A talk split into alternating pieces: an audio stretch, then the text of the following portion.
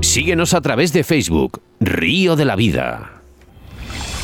En Río de la Vida te ofrecemos nuestro invitado del día. Y la micología presente en nuestro programa a través de Manuel Santiago, que además está en Albacete en el restaurante, supongo, no lo sé todavía. ¿eh? Buenas tardes, Manuel. Buenas tardes, ¿qué tal Oscar? ¿Qué tal Seba? ¿Qué tal Jesús? Y, hola. bueno, hola a todos los oyentes. ¿Cómo estás, Manuel? Pues no, no, eh, de momento no estoy allí. Eh, me falta un ratito. En cuanto acabe, bueno, la entrevista me voy para allá directamente me han dado permiso para poder hablar con vosotros. Bueno, abrimos los toriles y soltamos a Jesús Martín para que te haga esta, esta gran entrevista que, bueno, pues todo el mundo sabe que Jesús al final aquí es parte de Río de la Vida y el mundo de las setas lo controla mejor que nosotros. Bueno, así yo, en algo. Tenía muchas ganas de, de hablar contigo, Manuel. Bueno, Igualmente, aparte de la, la, amistad que nos une, hemos decidido que hoy seas tú quien, quien nos hable pues de, de micología aparte de ser buen pescador y demás, pues bueno, pues allí en, en, tu trabajo pues trabajáis con setas de temporada y hemos querido hoy pues bueno, pues hablar un poco más que de más que de las setas así en general, de, la, de las setas importantes en cuanto a gastronomía, porque tú lo trabajas eso mucho allí sí. como responsable que eres del restaurante. Sí. Bueno, pues eh, nos gustaría saber un poco eh, cómo son los bosques que tenéis allí en Castilla-La Mancha, eh, concretamente en Albacete. Bueno, ¿qué, ¿qué, especies tenéis por allí de interés, más, más interés culinario Sí, sí, sí. Mira, pues al ver que tenemos una gran variedad. Tenemos mucha suerte aquí en Albacete. Hay muchísimo pinar, sobre todo negral. No tenemos nada de albar, eh, prácticamente, excepto la sierra, pero no producen boletus, eh, edulis ni, ni pinícolas. Sí que tenemos un buen bosque cerquita, además muy cerquita de la, la capital, eh, que nos produce con chaparro, mezcla eh, jara y, pino negral, nos da pues una de las especies más queridas por todo el mundo, que es la amanita cesárea. También a la misma vez eh, nos da también esos boletos Cyrus eh, de buen tamaño y por supuesto níjaros. Eh, sobre todo lo que tenemos por aquí es eh, la reina de las setas, que es la, seta de cardo, la Pirotus seringi. tenemos muchísimo, muchísimo prado, con bastante canto rodado, que se camuflan perfectamente, con ese cardo que nos identifica rápidamente las zonas donde, donde se encuentran. Y bueno, pues sobre todo eso, lepiotas, procera, lepista nuda, hay una variedad muy, muy intensa. Y sobre todo los níscaros. El níscaro Aquí muchísima afición a coger níscalos. Están empezando a salir ahora un poquito tarde, porque ha empezado a llover ahora un poco tarde. Y seta de cardo que también se han cogido unas pocas y ahora muchas más. Así que de momento no nos podemos quejar. Eh, no ha habido mucha floración de cesárea este año, otros años ha sido algo increíble pero bueno, se han cogido algunas y las, he, las, hemos llegado a probar. Me surge una duda, Manuel, y aparte ¿Sí? que, bueno, que se la puedo decir también a Jesús, ¿no? Pero quiero que también nuestros oyentes también lo digan, porque eh, el otro día hablando eh, con un compañero que también le gusta las setas, nos decía que, bueno, que el níscalo, o nícalo, que níscar se llama así, eh, era muy diferente al robollón de, de, de Cataluña, que en sabor. Esto tú, como además especialista, no sé si nos puedes decir algo. Yo creo que no hay, yo creo que no hay diferencia de sabor entre el níscalo, dependiendo si es lactolio delicioso, si es lactolio sanguiflux o, o vinosus. Yo pienso que ahí está la diferencia de sabores, pero yo creo que el sabor, si es deliciosus, yo creo, yo creo que está también va bien en la zona del sur donde salga, si es más arenoso o más arcilloso. Y además que eh, también el tamaño, hay el tamaño un poquito más medianito o pequeño, que es más grueso, y este tiene muchísimo más sabor, que, que ya está muy abierto y, y, un poco esporado, y empieza con esos tonos también verdosos. Eh, y yo creo que ahí es donde varía eh, el sabor de unos a otros, ¿eh? Sí, yo mira, yo te voy a decir una cosa. Tengo la creencia de que, bueno, independientemente de que sea un hongo micorrizógeno que esté asociado a los árboles, el tipo de terreno influye en el sabor. ¿eh? Porque, por ejemplo, sí. los de aquí, los de pinarios anerosos, de pino negral, como bien decías tú, no son igual sí. que los de pinos repoblados que hay en Palencia, por ejemplo, que son terrenos más sí. duros. Sí, el nícalo es mucho más limpio a la hora de trabajarlos, pero el Eso sabor es. es diferente es diferente. Yo creo que también algo absorben del sustrato. Tengo sí, yo esa, esa, creencia. Eh, bueno, pues sí. eh, tú que dominas la gastronomía y todo eso, a lo mejor, pues... Lo Nosotros saber. estamos, eh, yo creo que lo que están trayendo es todo de, de, Castilla y León. También hay que tener en cuenta una cosa, lo que es Castilla-La Mancha eh, en, en, suelos, en vegetativo también, todo, todo, el tema vegetativo, es lo más parecido a Castilla y León. Yo creo que tenemos las mismas especies de, de, de hongos y de setas en una zona y en otra. ¿eh? Sí, sí, bueno, hay... se, se, ha comprobado eso y es así. Hay una creencia que normalmente, pues bueno, pues estáis en una zona bastante al sur y tal, de que no no hay ahí unos bosques y una ecología eh, como en la zona norte, pero realmente tenéis ahí unos hábitats importantes para, para las setas. Eh, bueno, ¿qué, ¿cuál es tu seta preferida, Manuel? Bueno, por mi seta preferida precisamente no está en, en Albacete, no sale. Porque es la de gambosa, que me encanta, me encanta su olor, me encanta su sabor, me encanta dónde se encuentran.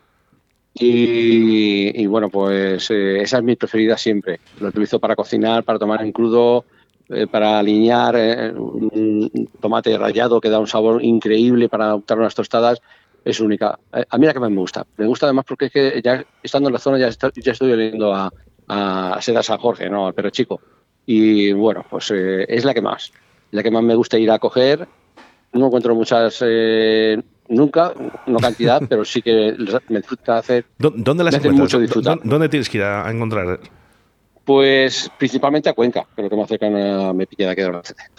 Que hay algunos puntos en Cuenca donde existen y, bueno, pero tampoco tampoco se, se tean todos los años en los mismos sitios. A lo mejor vas un año las sacas, las ves y otros años vas y no ves nada. Después de pagarte ciento y muchos kilómetros de viaje. Pero bueno, eso es lo bonito también de la micología. Al fin y al cabo es estar en el campo y disfrutar de todo lo que te rodea.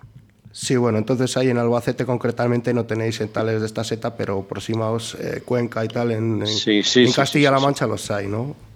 Mm, sí, sí, Castilla-La Mancha, sí, sí. Además es que salen, eh, en algunos sitios salen y salen grandes, ¿eh? Bueno, grandes porque se les han dejado que sean grandes. Y da muchísimo gusto verlas. Yo el año, el año pasado cogí un perro chico que pesaba 140 gramos ya hablamos de un tamaño, ¿eh? de, perro chico. O sea que fantástico, vamos. Una maravilla. Sí, sí, bueno, ¿qué, qué, setas soléis cocinar ahí en el restaurante? Bueno, son setas de temporada, lógicamente, tanto en primavera como en otoño. Eh, ¿qué, ¿qué, recetas tenéis ahí especiales? Y bueno, cuéntanos un poco la gastronomía de las setas, cómo las preparáis. Y... Apuntamos, pues ¿eh? Apuntamos. Apuntamos aquí, estamos con las orejas como los elefantes ahora. Que sepas que corta y pega. Bueno, no solo nosotros, yo creo que todos los oyentes ahora mismo con pluma y pergamino ¿eh? para, para estas recetas que nos va a decir Manuel Santiago. Bueno, pues mirar, eh, siempre tenemos que trabajar con lo que nos traen los proveedores. Eh, siempre utilizamos setas que se comercializan. Quiero decir, que no son setas de, cualquier persona eh, que, llega allí y dice, mira, tengo esto cogido, esto te lo voy a vender. Siempre con un registro y, mm, con, factura. Eso es lo más importante, porque no queremos eh, hacer que se sature demasiado el mercado de, de, este producto sin control.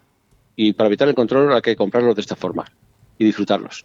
Mira, sobre todo eh, ahora estamos teniendo suerte y llevamos ya un mes entero que no paramos de tener boletos edulis maravillosos tenemos níscalos, estamos hablando de lactarios deliciosos, que es el tamaño que estaba comentando antes, que me parece algo buenísimo. Eh, eh, seta de cardo, que también tenemos prácticamente durante todo el mes ya.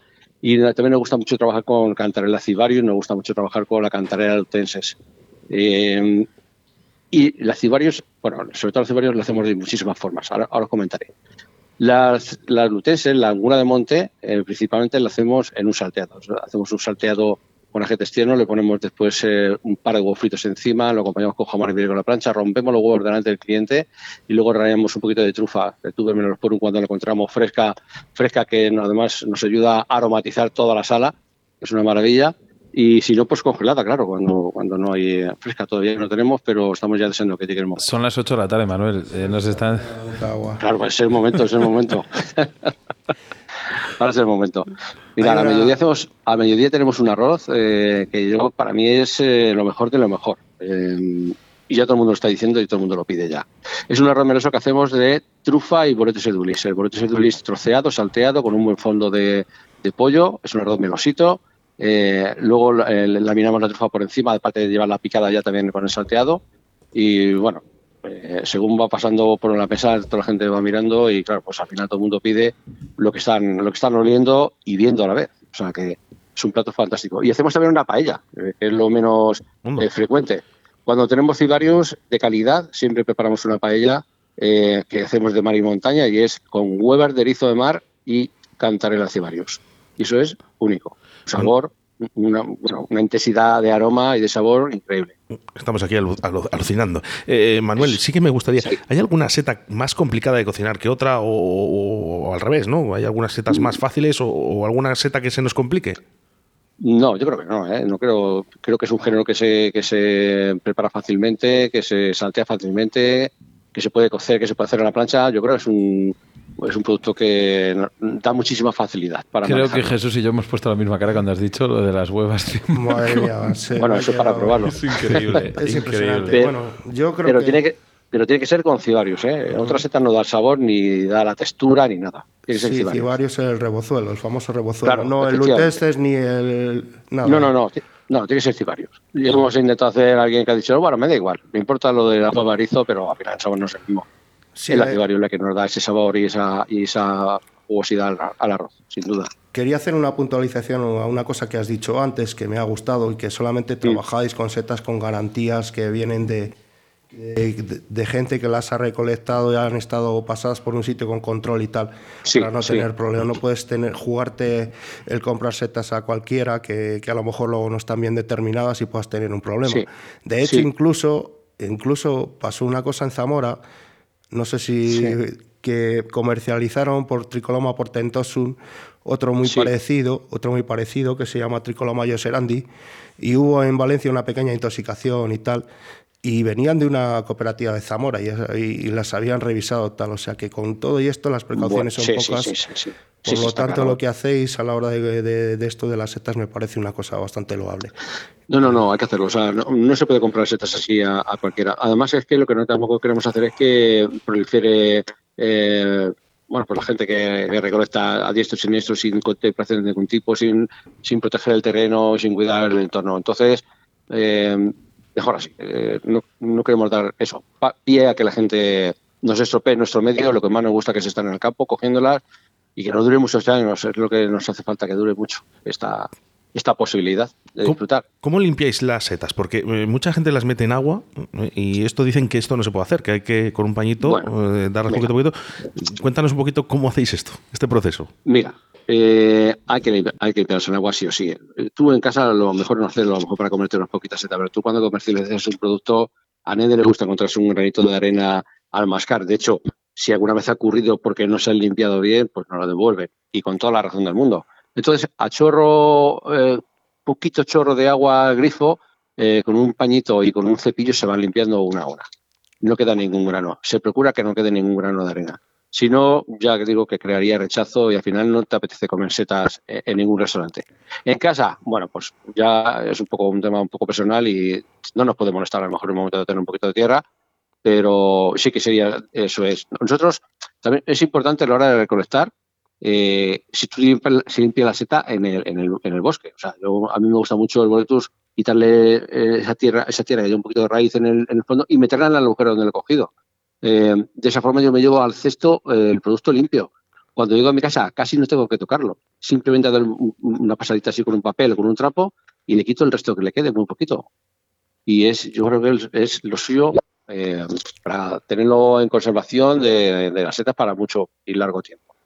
Pero sí, el restaurante hay que limpiarlo bajo el agua, siempre. Si no, tendría rechazo, como decían. Sí, no deja de ser un producto silvestre que ha estado expuesto a la intemperie eh, puede haber pasado un animal allí y puede haber orinado. Bueno, eh, es difícil, pero bueno, no deja de ser lo mismo que un producto de cultivo que está en un sustrato esterilizado y tal, y que no, no está mm. expuesto a esas cosas. Por lo tanto, que, bueno, las setas cuanto menos vean el agua, está claro que mejor, pero hay que higienizarlas y para poderlas consumir con, con garantía. Hacemos también algunas recetas que están interesantes, así como tapas, como individuales. Por ejemplo, hacemos una sartén chiquitita, que se hace con, hacemos una crema con el boleto y dulis. Eh, esto luego le ponemos un huevo dentro de esa crema, eh, cuando está calentando se escalfa dentro de la crema y luego la laminamos estufa por encima. Eso es una tapa bastante interesante.